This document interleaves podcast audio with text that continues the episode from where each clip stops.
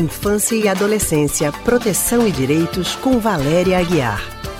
E nós já estamos ao telefone com a psicóloga e psicanalista Valéria Aguiar, do Centro de Pesquisa em Psicanálise e Linguagem CPPL, e hoje ela vai falar para a gente sobre adoção tardia. Valéria, boa tarde para você. Boa tarde, Anne. Boa tarde, Haldane e ouvintes. Boa tarde, Valéria. Ô, Valéria, o amor não tem idade, certo? Seguindo assim, segundo os dados do Cadastro Nacional de Adoção, existem atualmente cerca de 5.700 crianças e adolescentes aptos a serem adotados. Do outro lado, são 33.500 pessoas à espera na fila para adotar uma criança. Os perfis mais procurados por esse grupo é o de bebês brancos e sem irmãos. Menos de 1% aceita crianças maiores de 8 anos.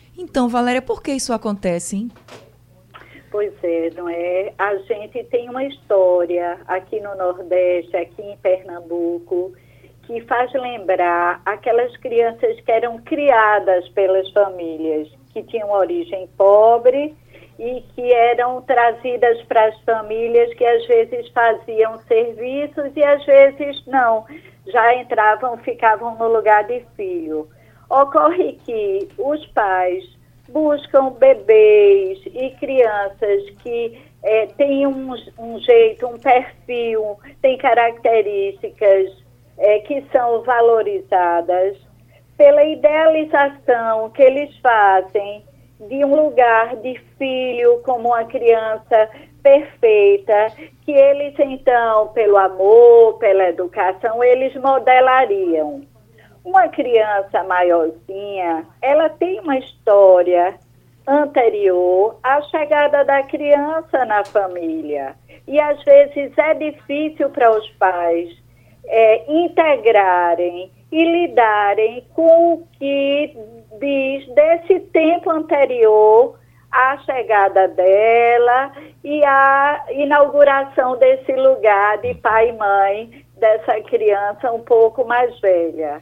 Então, a busca por bebês é um pouco a busca por uma criança idealizada.